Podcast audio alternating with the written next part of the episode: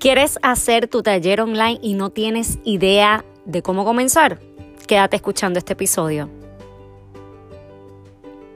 Saludos, saludos para los que escuchan este podcast por primera vez. Bienvenidos y a los que ya llevan un tiempo conmigo en este espacio. Bienvenidos nuevamente. Mi nombre es Verónica González. Yo soy especialista y experta en liderazgo, pero un liderazgo integral. Ayudo a personas y empresas a potenciar su liderazgo y alcanzar sus metas. Este segmento que estás escuchando se titula Lidera tu vida y como siempre les advierto, esto no es solo para escuchar, sino para accionar. Hoy es miércoles 19 de agosto del 2020 y en Lidera tu vida te quiero hablar de los talleres o los eventos online. Quizás te menciono talleres porque es lo más que yo hago, pero cualquier tipo de evento online que tú quieras hacer es importante que no se te escapen tres cosas que te las voy a compartir en el episodio de hoy, pero primeramente quiero decirte que no importa el nicho en el que tú te encuentres, tú puedes crear eventos online. Lo importante es que tú sepas qué es lo que vas a compartir, que tu contenido sea de valor y que sea distribuido a la persona correcta, a la persona que necesita ese contenido. Hace ya más de cinco años que yo estoy utilizando lo que son las plataformas digitales para educar, para compartir, ahora más que nunca porque ya estoy en, lo que es mi negocio a tiempo completo. Y me dedico todo el tiempo a ofrecer lo que son talleres, mentorías, consultorías online, así que yo hago mis eventos online constantemente, todos los meses yo tengo eventos online. Pero este proceso de poder crear mis propios eventos online me ha ayudado a entender muchas cosas y hacer las cosas con intencionalidad. Ustedes saben que yo siempre les hablo de intención, yo siempre les hablo primero de propósito, intención y acción. Esos son mis tres pilares dentro de, de lo que es el proyecto, de lo que hago. Pero lo que te quiero decir con esto es que un evento online no se hace en una hora, no se hace en dos horas. Hay una logística detrás de todo esto. Y quizás tú no conoces todo lo que conlleva hacer esto y, y, parece que es fácil o quizás entiendes que es demasiado difícil. No es que sea demasiado difícil, es que necesitas preparación. Y aquí es donde yo quiero entrar. Esta semana, el lunes, yo estuve compartiendo en mi Facebook y en mi Instagram. Yo te voy a dejar en las notas del programa mis cuentas para que pases a verlo el live que yo hice hablando de esto de los eventos online y de las cosas que debemos estar atentos al momento de crear un evento online. Pero quiero hoy destacar tres cosas que para mí son indispensables y que tenemos que trabajar, que tenemos que, que tener bien, bien en cuenta a la hora de crear un evento online. Y estas cosas son estos tres elementos, vamos a llamarle de esta forma, es el que tú puedas identificar, número uno, a tu audiencia. Si tú no sabes quién es tu audiencia, tú vas a hacer un evento sin dirección ninguna. Tú no vas a saber a quién se lo vas a vender, tú no vas a saber a quién realmente es el que lo necesita. Así que tu evento online y cuando digo evento, hay diferentes tipos de eventos. Por eso yo creé una guía gratis que te voy a dejar en las notas del programa también para que descargues tu guía gratis, porque en esa guía gratis yo te hablo de siete tipos de eventos. Existen más, pero te hablo de estos siete que son los más populares. Pero lo importante es que tú sepas quién es tu audiencia. Identifica esa audiencia. Ese, ese elemento, esa parte no se te puede escapar bajo ningún concepto. Y tú dirás, Verónica, pero es que yo tengo redes sociales. Yo sé quién es mi cliente ideal o yo sé quién es mi seguidor ideal. Ojo, para cada evento vas a tener una audiencia quizás distinta. A mí me siguen muchas personas y de esas personas, cada vez que yo hago un evento online, yo sé quiénes van a ser esos clientes o esa audiencia para ese tipo de evento. Así que no puedes dar por sentado que todos los eventos es para toda tu audiencia. Eh, toda la gente que te sigue o toda la gente que de alguna manera te ha comprado algún servicio, algún producto. No, tienes que tomar este tiempo para pensar y que no se te escape el identificar la audiencia para ese evento. Y claro está, tú tienes que previamente saber el, el, tema o lo que vas a estar trabajando. Pero importante que sepas quién es la audiencia. Número dos, es necesario que establezcas los objetivos. Y por eso es que te digo que debes saber el tema y del tema se van a desprender los objetivos, qué es lo que tú quieres, qué es lo que se va a lograr, no lo que tú quieres compartir por compartir, no, es qué es lo que tú quieres lograr qué efecto quieres lograr en esa audiencia que ya identificaste, qué van a aprender, qué ganancias van a obtener, qué soluciones. Esos objetivos tienen que ser claros. Y aquí pues yo siempre recomiendo que utilicen los objetivos SMART, que son específicos, medibles, accionables, con que sean relevantes a lo que vas a compartir y que tengan una fecha límite. Por lo tanto, van a tener la fecha del día de tu evento. Ese día tú debes cumplir con cubrir eso, que ellos van a aprender y quizás van a aplicar, van a aprender al momento y van a aplicar posteriormente, pues eso se va a dar. Pero es importante que tú establezcas los objetivos de esa de ese evento online. Inclusive en tu presentación tienen que estar los objetivos. Gente, no podemos empezar porque pedagógicamente hablando como educadora, no es una práctica apropiada el que nosotros comencemos un, e, webinar, un masterclass y, y, comencemos una presentación sin decirle a la audiencia lo que se espera, lo que van a obtener o van a aprender en ese espacio. Así que eso no se te puede escapar.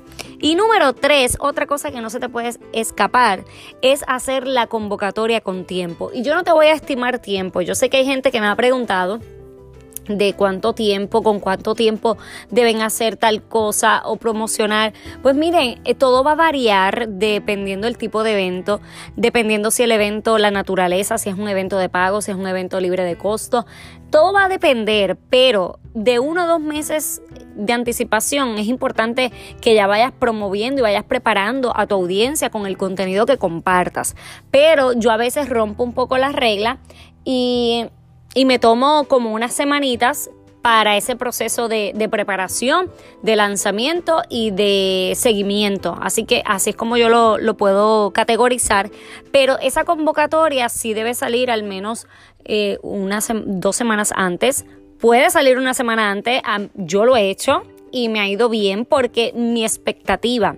Recuerda que tienes que tener en mente cuál es tu expectativa. Tu expectativa es que se te conecten no sé cuántas personas y tienes una cantidad quizás bien ambiciosa. En mi caso no es así porque la metodología que yo aplico y el tipo de evento que yo utilizo y que casi siempre ofrezco son talleres. Y los talleres son interactivos y, y las personas participan, hacen dinámicas, hablan. Así que yo no pretendo que se conecten 50 personas porque yo quiero garantizar el que mi metodología y el tipo de evento que yo seleccione se dé. Yo no te puedo decir a ti que te voy a ofrecer un taller cuando lo que estoy haciendo es una videoconferencia. Así que mucho cuidado con el estar intercambiando los tipos de eventos y utilizarlos de forma incorrecta. Y por eso es que la convocatoria tú tienes que pensar cuál es la expectativa que tú tienes también en, cantidad y y dónde tú te mueves, dónde tú promueves tu, tu, evento para que entonces lo hagas con más tiempo de anticipación. Y de esta manera haces la convocatoria con tiempo, puede ser un mes antes, donde ya tú lances ese, hagas ese lanzamiento y le dejes saber a las personas para que se vayan registrando, para que vayan haciendo la compra de los boletos y demás. Quizás lo que yo te estoy diciendo para ti es como, pero si me estás mencionando, e-, es un poco contradictorio porque te estoy mencionando que lo hagas con tiempo, yo utilizo otras estrategias en diversas, eh, diversos escenarios en los que me puedo estar encontrando y me ha funcionado. Lo importante es qué conexiones tú tienes y qué canales de distribución y canales de promoción tú tienes para ese evento. Y eso sería otro tema, pero importante, importante que estas tres cosas no se te escapen. Identificar tu audiencia, a quién le vas a ofrecer ese evento online. Número dos, establecer los objetivos. Y número tres, hacer la convocatoria con tiempo. Establece según tu expectativa cuál sería ese tiempo ideal. Pero yo te recomiendo con un mes de anticipación que puedas ir haciendo ese proceso. Yo para los talleres presenciales lo he hecho hasta con dos meses de anticipación, de dos a tres meses. Así que todo va a depender. Importante que tú estudies tu data, que tú estudies tu gente, que tú estudies el comportamiento de tu audiencia para que puedas hacer estas cosas de forma correcta, alineada a tu a tu contexto, no al mío, porque recuerda, lo que me funciona a mí quizás no te funciona a ti.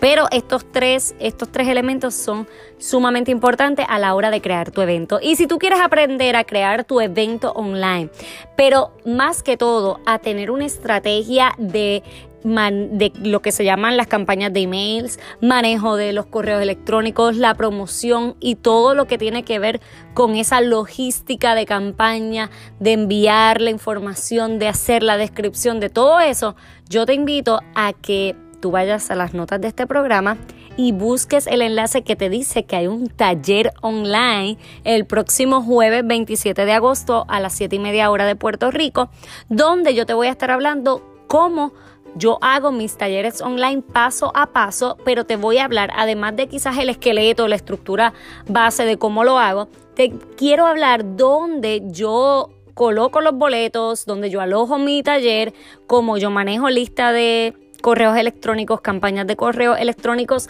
en, ese, en esa plataforma, como yo manejo los correos electrónicos de las personas que compraron el evento para enviar el enlace y no tener que estar enviándolo de forma individual. Todos esos detalles yo te los voy a mostrar paso a paso en mi taller que se llama asimismo Paso a Paso para crear tu evento online. Si tú quieres ser parte de este taller, te invito a que rápidamente vayas a las notas del programa y compres tu boleto porque volvemos para yo garantizar la interacción y que sea realmente un taller yo tengo espacios limitados. No se llena la plataforma de gente, sino que tenemos una cantidad limitada para garantizar ese espacio de interacción.